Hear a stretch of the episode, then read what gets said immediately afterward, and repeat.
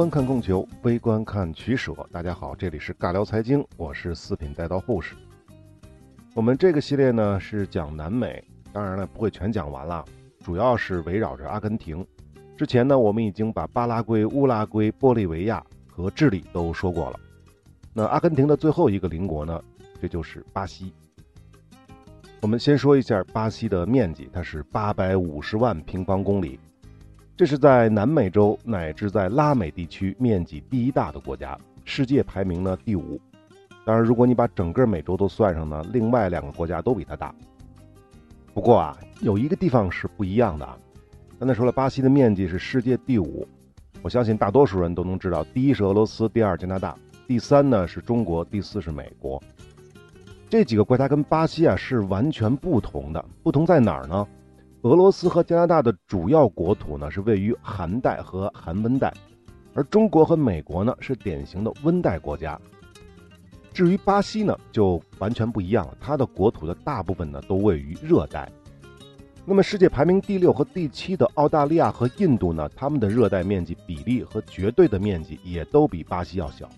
因此啊，巴西是世界上唯一的一个热带大国，没有之一啊。那么为什么要提这个问题呢？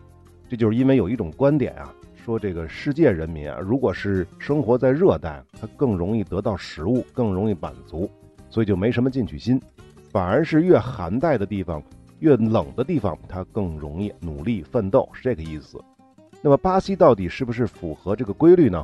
那大家就听我说啊，说到最后，大家自己会有一个认知。那么再来说巴西的地理地形。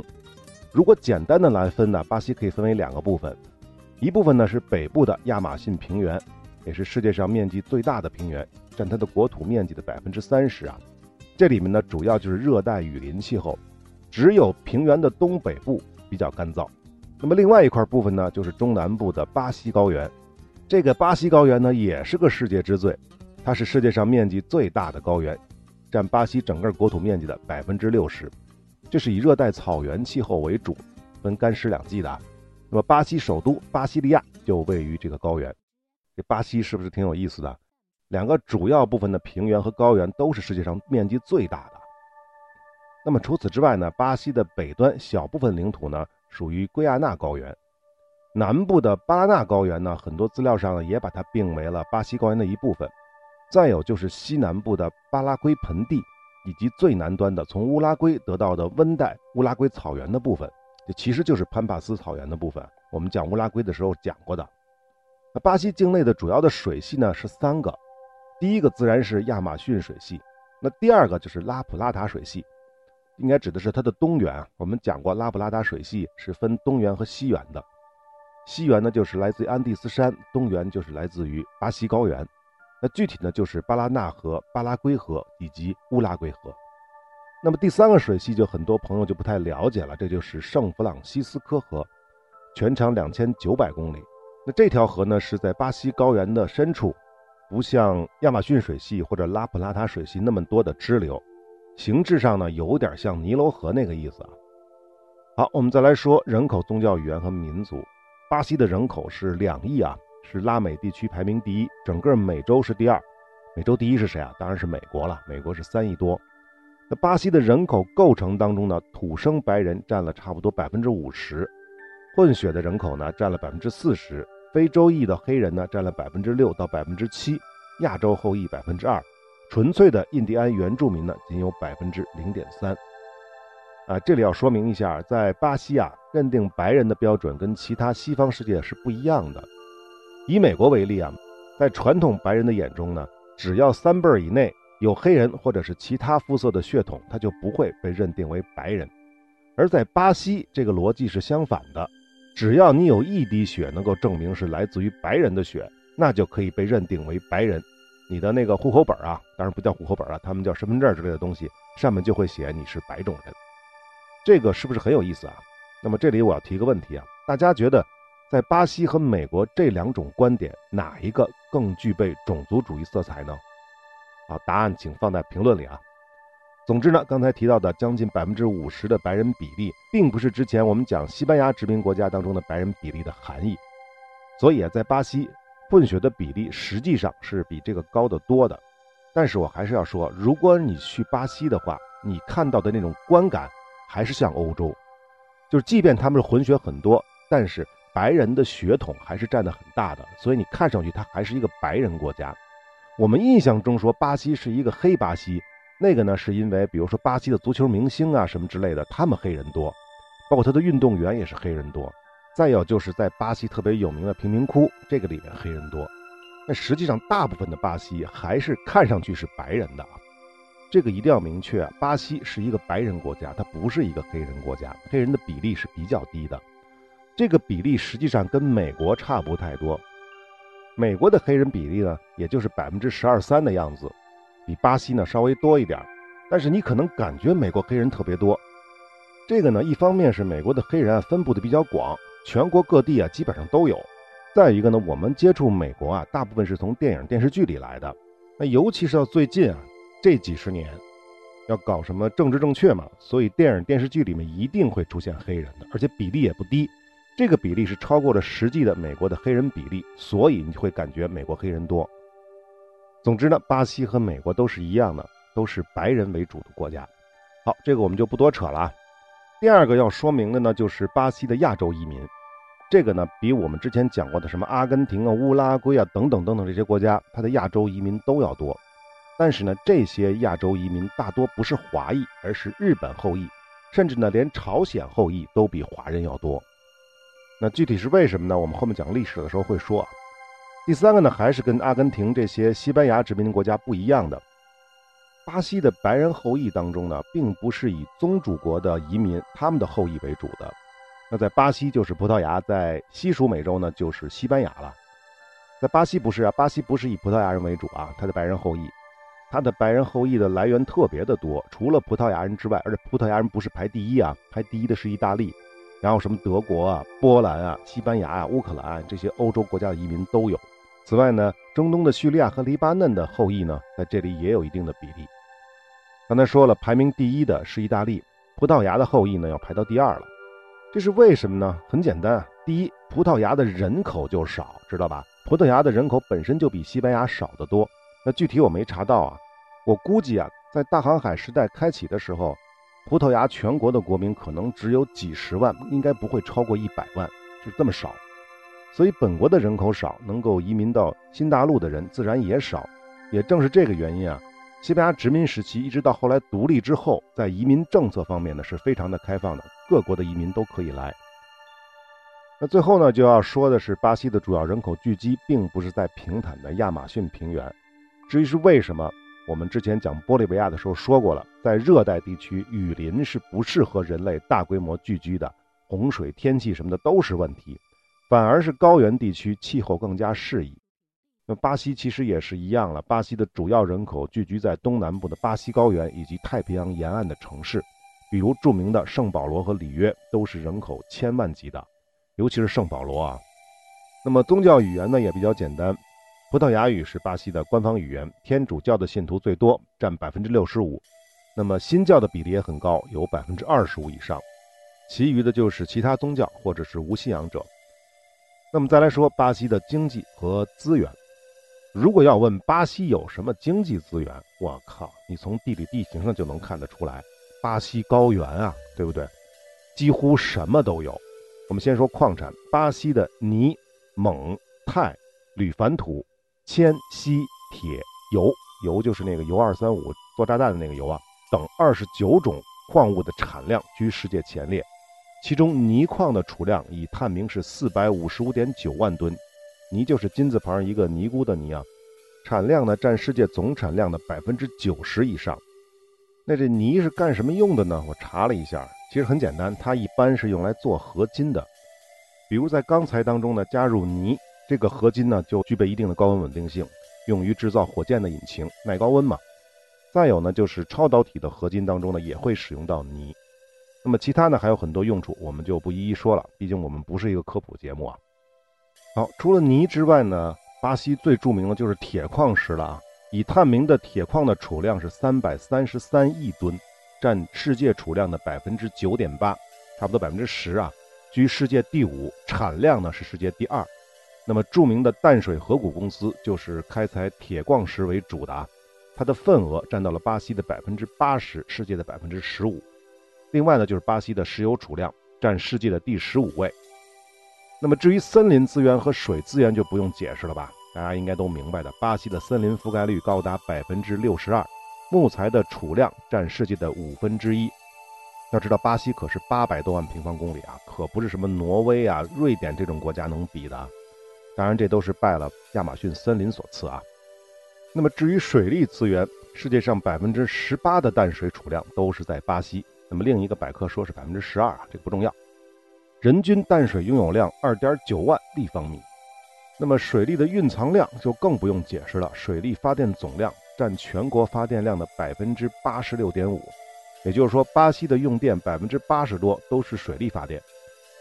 在农业方面，巴西也是毫不逊色，咖啡、大豆、蔗糖、柑橘、菜豆的产量居世界首位，同时还是第四大玉米生产国，世界上最大的牛肉和鸡肉出口国。哎，说到这儿，可能有的朋友会问了：为什么阿根廷的牛肉不是世界第一大出口国呢？这个问题的本质啊，并不在阿根廷，而是在巴西。因为下一个资料是这么说的：说巴西是全球第二大转基因作物种植国。知道为什么了吧？为什么阿根廷的牛肉出口没有巴西高的原因了吧？牛肉靠什么呀？牛肉靠吃饲料，对不对？饲料是哪儿来的呢？饲料是种粮食来的。那这些粮食呢？如果你是用转基因种的，那肯定对吧？肯定那个量大，所以巴西能养的牛就比阿根廷多，就是这个道理。那么说到了巴西是全球第二大转基因作物的种植国，那第一大是谁啊？大家想一想是谁？还能是谁啊？当然是美国了。所以这个就说明巴西的政治它是跟美国懂的是吧？跟美国是比较。密切的，就这个道理，它肯定不是跟欧洲密切。如果跟欧洲密切的话，它就不会种转基因的东西。好，我们再说巴西的工业，在南美的 A、B、C 三强国当中呢，只有巴西有较为完善的工业基础，是绝对的拉美第一。主要的工业包括了钢铁、汽车、造船、石油、水泥、化工、冶金、电力、建筑、纺织、制鞋、造纸、食品等等等等。其中，民用支线飞机制造业和生物燃料产业在世界居于领先水平。那么，上个世纪九十年代中期呢，巴西的药品、食品、塑料、电器、通讯设备以及交通器材等行业发展也非常迅猛。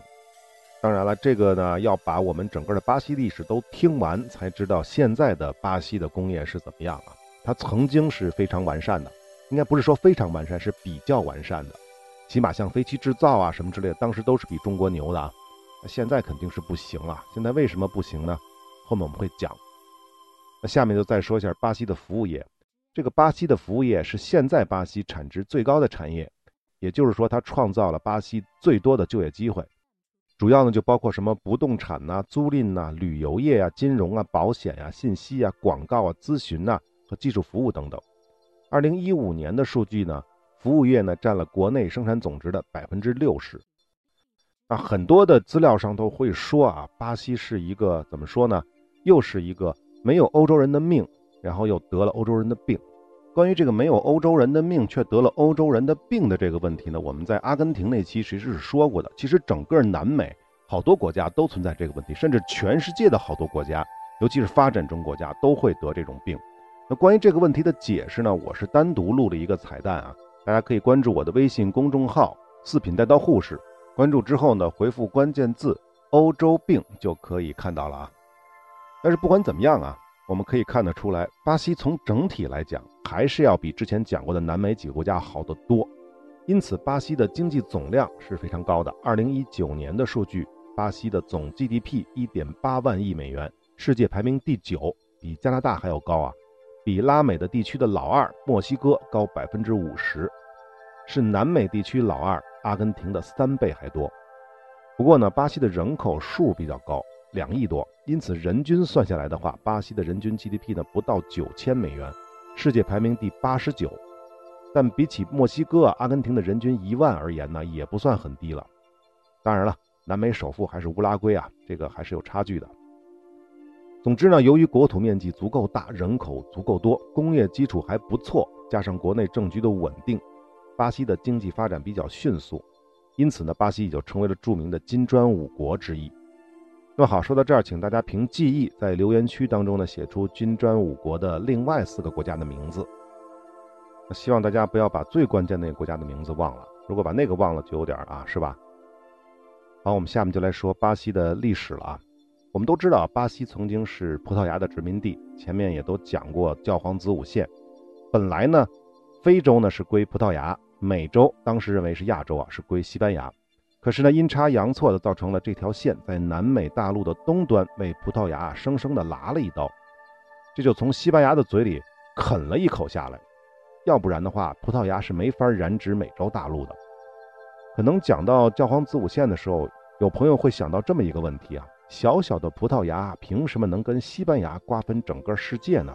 它面积那么小，人口那么少。简单的来说啊，有以下几个原因。第一个呢，就是行动的比较早。之前我们讲西班牙那期是说过的，简单说过几句啊。伊比利亚半岛曾经被阿拉伯占领，并长期统治了七百年。差不多在公元八世纪初，伊比利亚半岛呢就被摩尔人攻占了。当然了，穆斯林对半岛北部的统治呢，只维持了一个世纪。在更长的时间里呢，阿拉伯人的控制区主要是在南部经济比较发达的地区。在这七百多年里呢。欧洲基督教世界呢，曾经多次的反攻倒算，但一直到一四九二年才彻底的将阿拉伯人从伊比利亚半岛赶走。至于为什么抗争了七百年，我们之前的节目也是说过的。简单的来说呢，伊比利亚北部的基督教世界太穷了，南部的穆斯林比较富，北部呢封建城邦特别的多，而南部的穆斯林世界呢，相对而言呢是高度统一的。当然，这个只是相对而言啊。具体怎么相对而言，我们就不说了啊。那么，一四九二年也是另外一个非常重要的年份。除了刚才说的，一四九二年阿拉伯人呢被彻底的从伊比利亚半岛赶走。那么，另外一个就是一四九二年哥伦布发现了新大陆，也可以认为这一年就是西班牙大航海时代的开启。而真正意义的西班牙的雏形是在一四七九年，也就是我们之前讲过的。卡斯蒂利亚王国和阿拉贡王国通过两个国王的婚姻合并而来的，而真正的统一的现在意义上的西班牙，整个这个西班牙完全统一是到一五一二年，那依旧呢是通过王室间的婚姻来达到的。那么好，这是西班牙，我们回头再来看葡萄牙。一一二八年，阿方索一世就建立了葡萄牙王国，并且在五十年之后得到了罗马大主教的承认。不过呢，这个性质呢，跟伊比利亚半岛上大大小小的封建领主没有什么区别。此后呢，葡萄牙王国一直立志于南征，也就是说，从阿拉伯人手中呢收复失地。到了一二四九年，阿方索三世统治时期，葡萄牙吞并了阿尔加维，国土呢延伸到了伊比利亚半岛的南部海岸，基本就完成了扩张，也就是现在葡萄牙疆域的大致范围。好，大家听明白了没有啊？这中间差了多少年啊？葡萄牙这边是一二四九年，差不多一二五零年就已经完成了国家的这个雏形，而真正的西班牙完成它的所谓的雏形到什么时候？是一四七九年，差了多少年？差了两百多年。那么到了一三八三年，若昂一世，葡萄牙的击败了企图吞并葡萄牙的卡斯蒂利亚王国的军队，开创了阿维斯王朝。这个若昂一世啊，很多人可能不太了解，他的儿子。四儿子恩里克王子就更有名要知道，恩里克不是葡萄牙的王储，但恩里克最著名的头衔是航海家恩里克，也叫亨利王子啊。其实呢，准确的说，正是由于葡萄牙一直受到伊比利亚半岛其他王国的威胁，这里包括了西班牙这边的王国，也包括那些阿拉伯人的威胁，所以呢，他早在一三七三年，葡萄牙就跟英国建立了英葡同盟。也是世界上历史最悠久的同盟关系之一，这一点呢，我们后面还会提到英葡同盟。因此啊，这个葡萄牙一直在寻找国家发展的新路径。那么这个新路径是什么呢？那么陆地上显然是重重包围啊，那就只能是从海上去找所谓的新航路了。主导这件事的人是谁呢？就是亨利王子，也就是航海家恩里克。他最执着的目标呢是非洲。因为他坚信一个在中世纪流传已久的传说，那就是在世界的某一个角落存在着一个强大的基督教国家——普莱斯特约翰王国。传说的起因呢，是在1170年，东罗马帝国的皇帝在首都君士坦丁堡收到了一封署名普莱斯特约翰的书信。在这封信当中呢，自称普莱斯特约翰王国向欧洲传达了一个富庶的、强大的、神秘的基督教国家。东罗马皇帝呢，让人把书信呢抄录了若干份，派使者呢送到了欧洲各国的君主以及罗马教皇那里。很多的欧洲人认为普莱斯特约翰王国就在非洲，但是到目前为止也没有任何证据证明在那个时代真的存在这样一个强大且未知的基督教王国。根据后来的学者的研究啊，一部分人认为，这个所谓的普莱斯特约翰王国呢，其实是位于现在埃塞俄比亚北部，位置呢属于东非的红海沿岸的阿克苏姆王国。这个阿克苏姆王国最鼎盛的时候是在公元四世纪初，其国王确实是信仰基督教，他的教会成立的时间呢也比罗马教廷要早。据说当时的阿克苏姆王国的国力呢跟罗马帝国有一拼。关于这点，大家不要奇怪，因为我们都知道犹太教本身就是在中东诞生的，就是耶路撒冷这个地方差不多。而从地缘上来看呢，东北非和中东其实是一体的。要知道，原来可没有什么苏伊士运河啊，那都是连通的大陆，而且距离也非常的近，所以在非洲也是有犹太教教徒的啊。圣经当中就记载过，曾经称雄在北非的一个叫示巴女王的，就被认为是来自于撒哈拉南部的非洲黑人。他非常仰慕所罗门国王的才华与智慧，就在随从的陪同之下，用骆驼驮着什么香料啊、宝石啊、黄金啊，就来到了耶路撒冷。他跟所罗门王会面之后呢，就完全被犹太人征服了。据说他们俩还嗯嗯嗯过，具体是什么你们都懂的啊。然后这位十八女王。就怀上了所罗门的骨肉，回国的途中就生下了一个小孩儿。这个小孩呢取名的意思就叫智慧之子。后来这个小孩呢登上了王位，成年之后呢又回到耶路撒冷来拜见他的生父。所以这波人其实也是属于信仰犹太教的。当然后来呢，基督教兴起之后，在埃塞俄比亚北部兴起的，刚才说过的这个阿克苏姆王国就把这个地方给统一了。他们信仰的就是基督教。因为信仰了基督教，所以就把这些信仰犹太教的黑人啊，非洲黑人就进行了一些迫害和杀戮，造成了这波人的分裂。他们一部分呢，就还是坚持犹太教，但是另一部分人呢，就皈依了基督教。直到以色列建国之后，这都多少年以后了？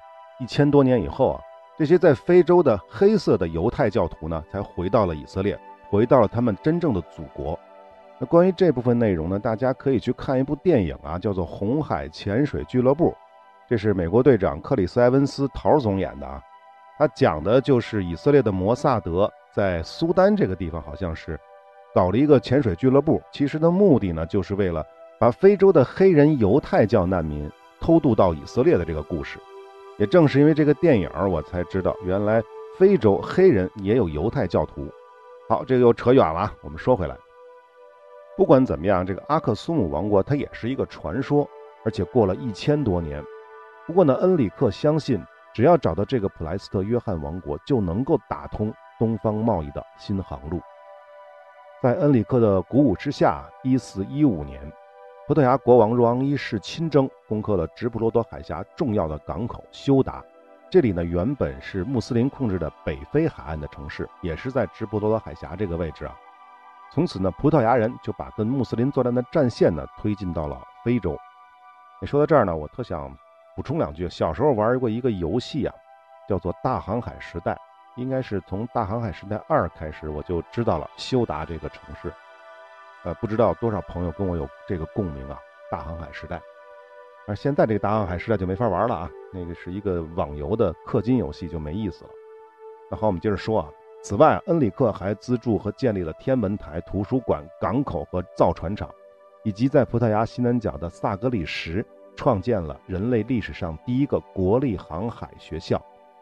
在这个学校，就可以系统地研究航海科学和技术，并且从这里派出了许多探险队，对非洲西岸进行航海探险。要知道，这个恩里克啊，一生都没有出海远航啊，但他依然是开启欧洲大航海时代的核心人物之一。也是葡萄牙航海事业最早的、最有影响力的赞助人和奠基人，他的努力为葡萄牙的日后成为海上的霸主奠定了基石。因此呢，他去世之后依然被命名为航海家恩里克。在葡萄牙的殖民地啊，曾经的殖民地澳门，南湾一条马路就被命名为英皇子大马路。这个英皇子指的就是恩里克王子。澳门主权在移交中国之后，这条马路的名字呢依然保留了啊。二零零七年在票选的最伟大的葡萄牙人当中呢，航海家恩里克排名第七。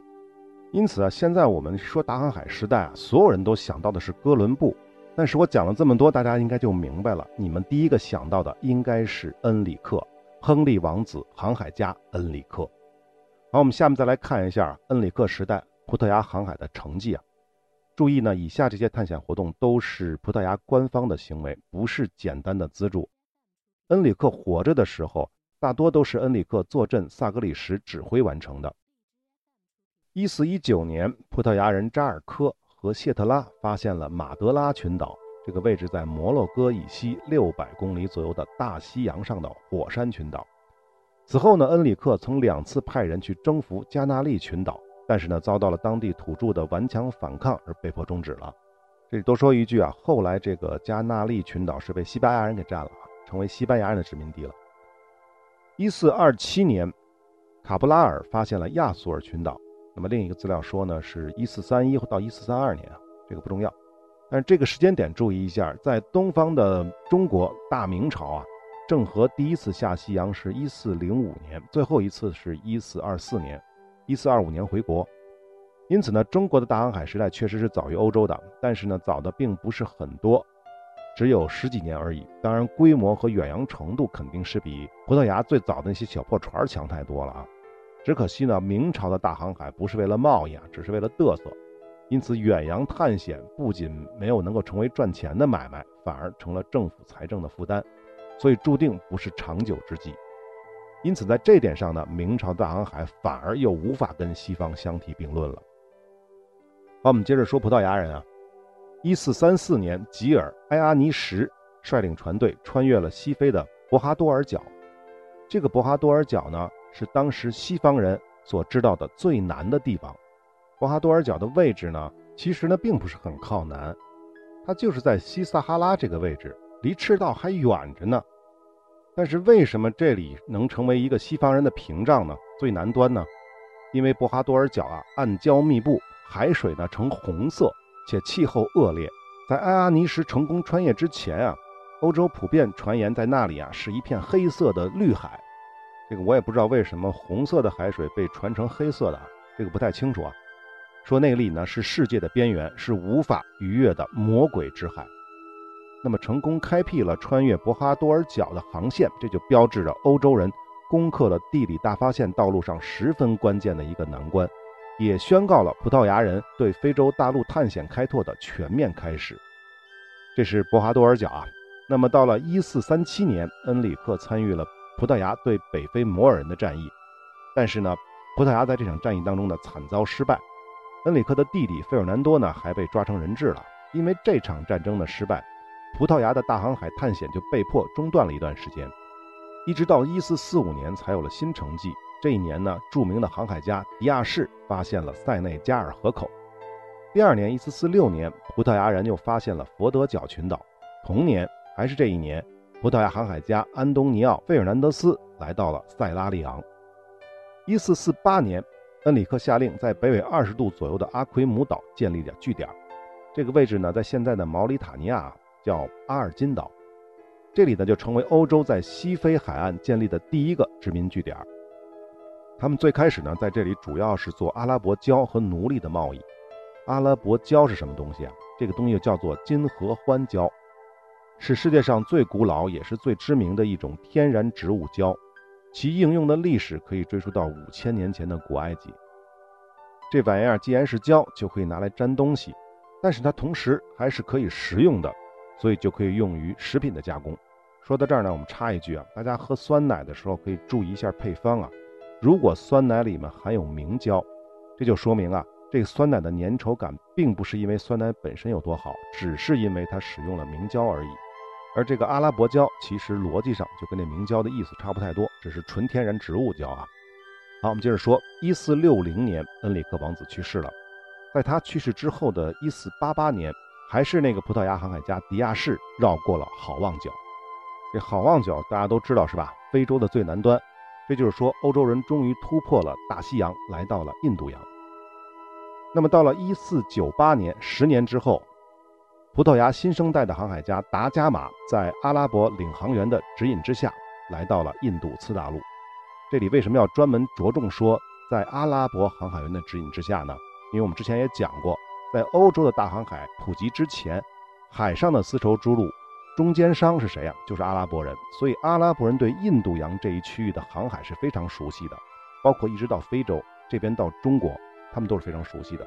所以欧洲人只要能够找到阿拉伯航海员，他们在印度洋这边就是事半功倍了。好，关于葡萄牙的大航海时代的开启，我们基本上就说这么多啊，因为这个时间已经说到了一四九八年了，也就是一四九二年之后。那么回过头来再看西班牙。比较一下西班牙最早的西班牙向大西洋远征呢，是一四八三年，就是我们刚才说的那个加纳利群岛。当然那个时候还不是西班牙，是卡斯蒂利亚王国征服了加纳利群岛，这个位置在摩洛哥以西一百公里啊。那为什么西班牙人没有葡萄牙人动得早呢？这个其中很重要的一个原因啊，就是西班牙人在本土啊，他们比葡萄牙人更执着于把阿拉伯人赶进大海。另一方面呢，阿拉贡这个几个国家的彻底合并要到一五一二年，所以整体上来看，西班牙的大航海正式起步要比葡萄牙晚很多。而且呢，由于非洲航线被葡萄牙垄断，所以呢，西班牙才不得不向西寻找通向亚洲贸易的捷径。但是捷径是带引号的，实际上并不是捷径啊。这是第一点啊，就是说起步晚。那么第二点，西班牙落后于葡萄牙的重要一个原因就是投入的程度。葡萄牙的大航海起步靠的是谁啊？王子恩里克靠的是皇室的力量。再看看之前我们提的那几位葡萄牙航海家，发现马德拉群岛的扎尔科和谢特拉是葡萄牙的贵族；发现亚速尔群岛的卡布拉尔是葡萄牙基督骑士团的骑士，同时也是个修士；穿越博哈多尔角的吉尔埃阿尼什呢，出身没有查到啊。那么发现塞内加尔的迪亚士又是葡萄牙贵族。到达塞拉利昂的安东尼奥·费尔南德斯呢，是恩里克王子宫廷里的一位骑士。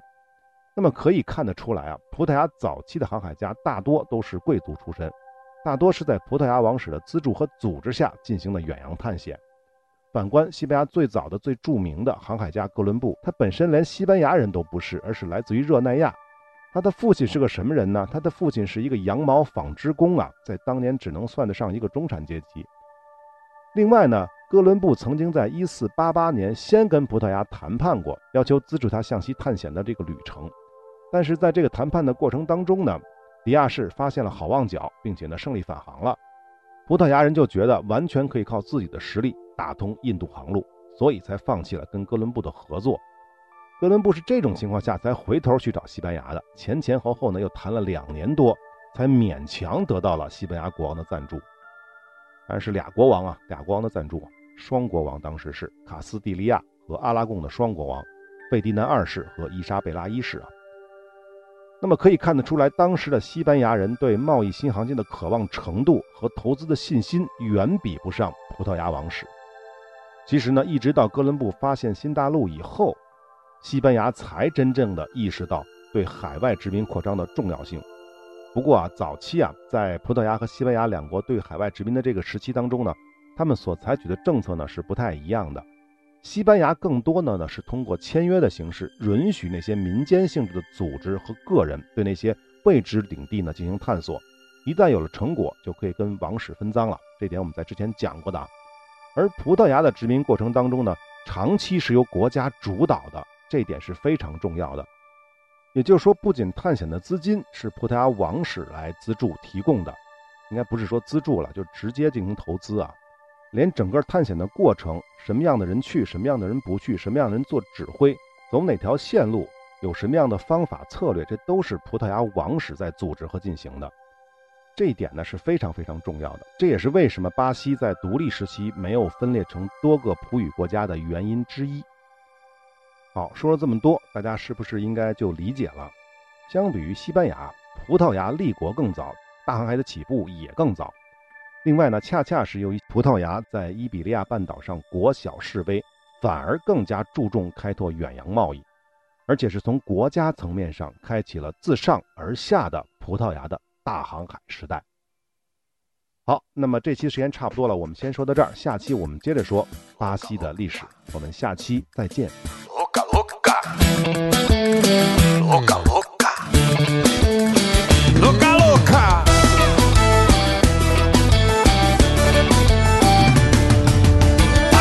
Não adianta, você não me engana não. O seu passado te condena, você tá na minha mão. Coitado do seu namorado.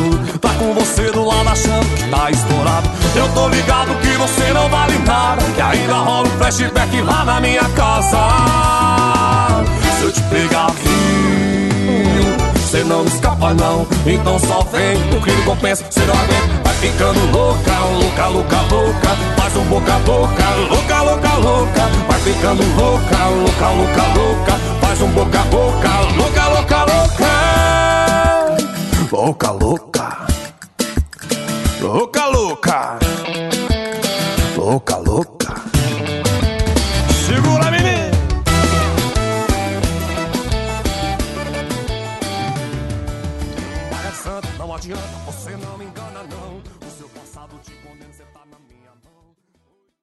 如果连音乐都听完了，那绝对是真爱。顺便关注一下我们的微信公众号“四品带刀护士”，所有的彩蛋和番外都在那里等着您。我们不见不散。